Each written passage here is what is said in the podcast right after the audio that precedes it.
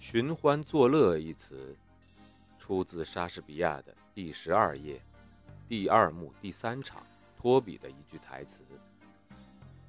你以为自己道德高尚，人家就不能寻欢作乐了吗？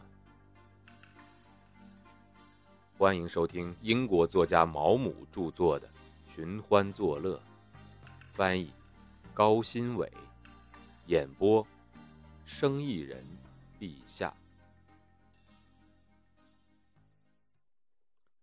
第三集，煤气炉烤着你的脚。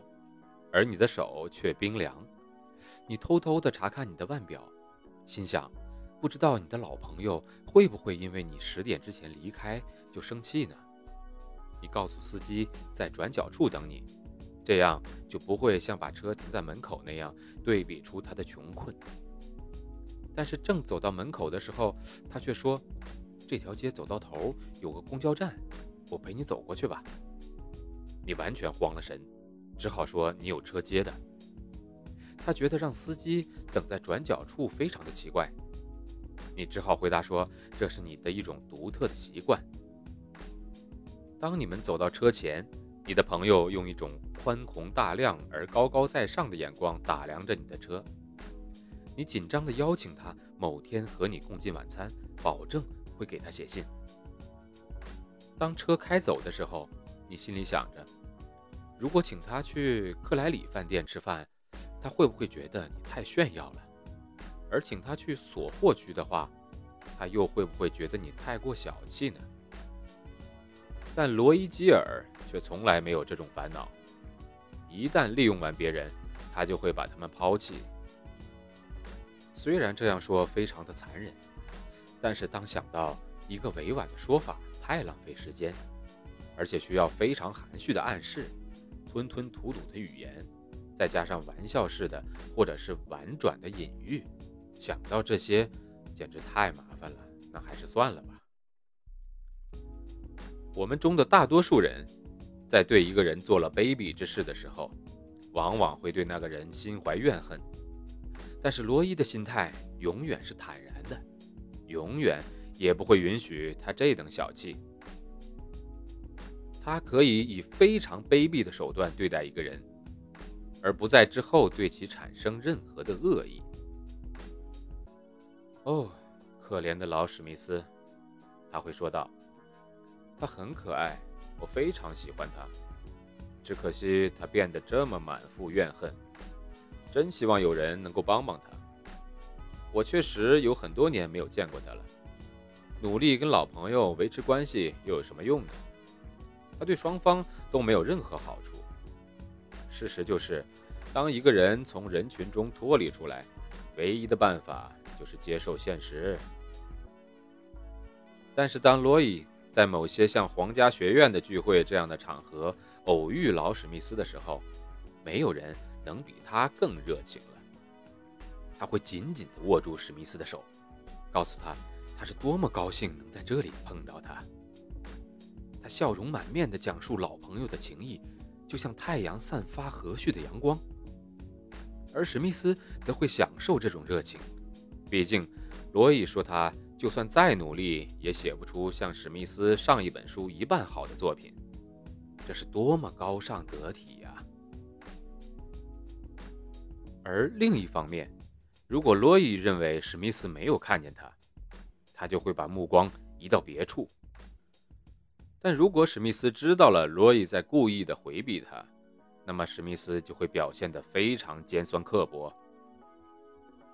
他会跟别人说，以前罗伊跟他在一个破烂的酒馆里分享一块牛排，或者一起在圣埃弗斯一个渔民的小屋处共处一个月，也不会有丝毫的不乐意的。他会说罗伊是一个趋炎附势之徒，一个势利鬼，是一个骗子。不过在这点上，史密斯搞错了。阿尔罗伊基尔最大的特点就是他的真诚。没有人能做二十五年的骗子。虚伪是一个人所能拥有的最困难、最使人神经紧张的恶习了。他需要的是永不间断的警觉与精神的高度集中。它不像通奸或者暴食，可以在空闲的时间进行。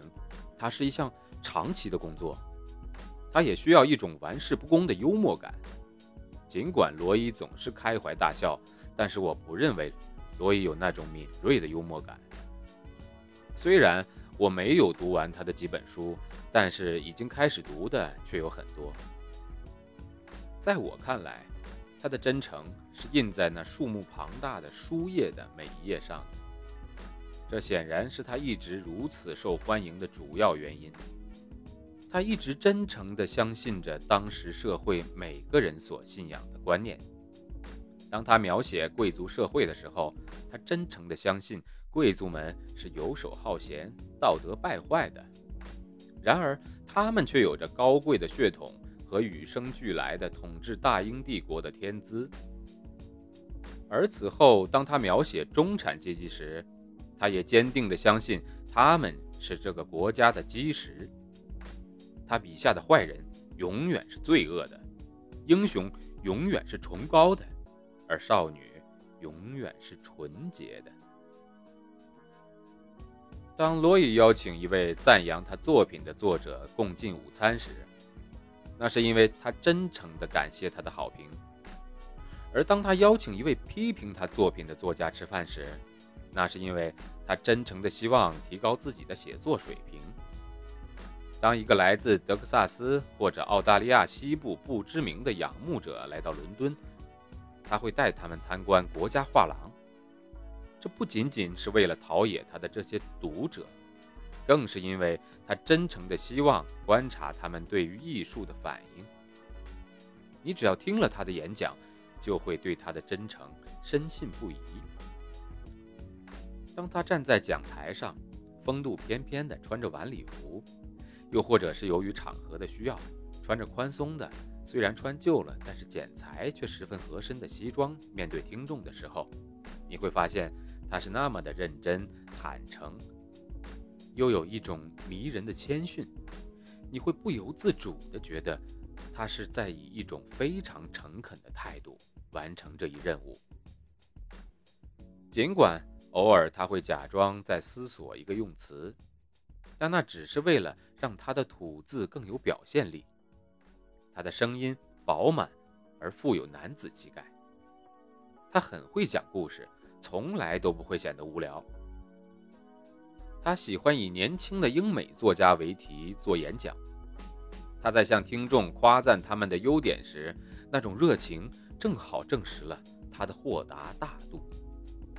也许他讲的太多了，因为当你听过了他的演讲，你会觉得你已经知道了关于那些作家的一切，已经没有必要阅读他们的作品了。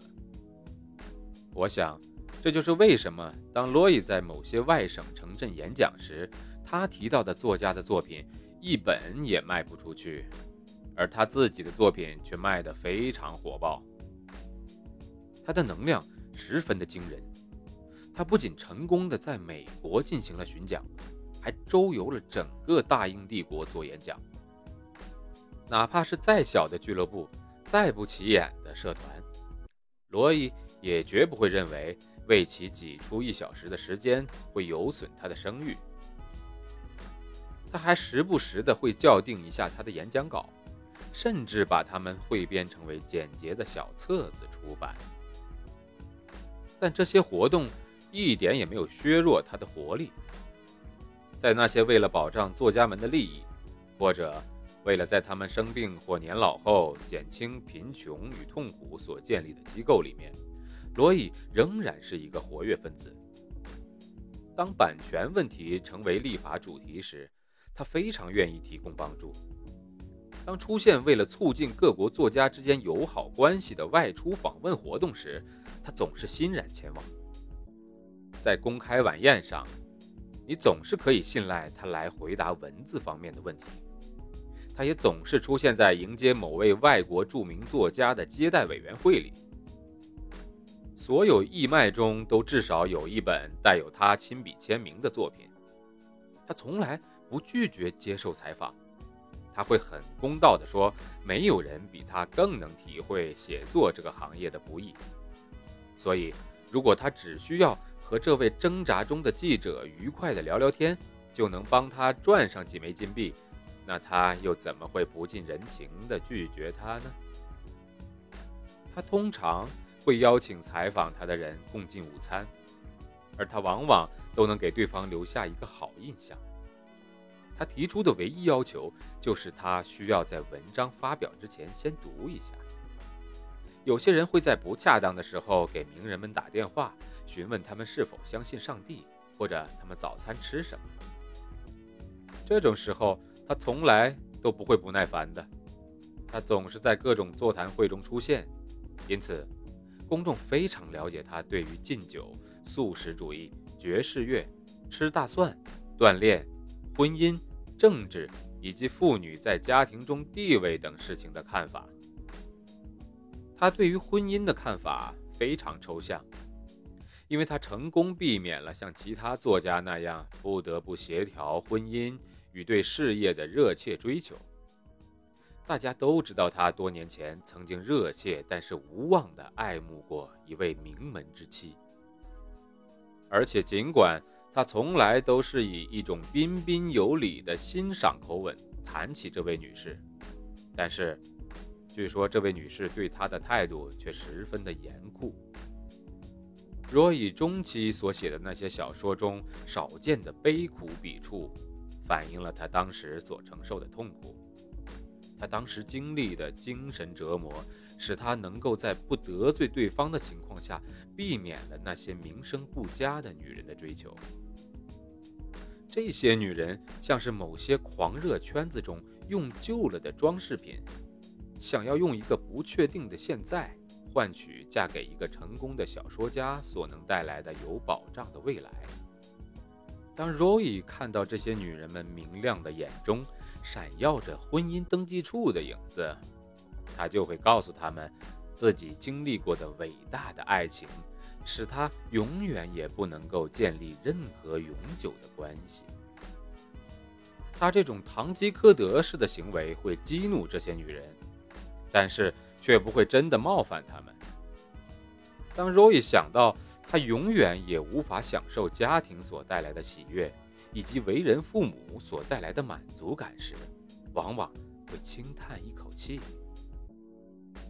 但他早已经为这种牺牲做好了准备，不仅仅是为了他的理想，也是为了那个可能与他分享快乐的伴侣。他注意到，人们其实真的不喜欢被作家或者画家的妻子们打扰。那些无论走到哪里都带着妻子的艺术家。往往被人们讨厌，结果他们不再被邀请去那些他们本来想参加的聚会。而如果他把妻子留在家里，那么他回家就会面临指责，这种指责会破坏他潜心创作所需要的宁静。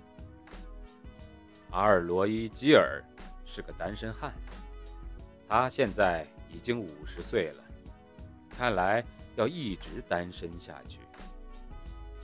一个作家可以通过勤勉、判断力、诚实以及手段与目的的有效结合，做到什么样，达到什么高度？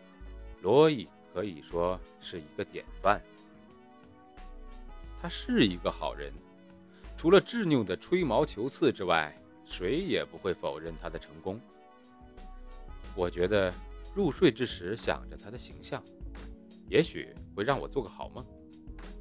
我用潦草的字迹给菲洛斯小姐写了一个便条，把烟斗中的烟灰磕掉，关上客厅的灯，就去睡觉了。本集演播完了，非常感谢您的收听，欢迎订阅。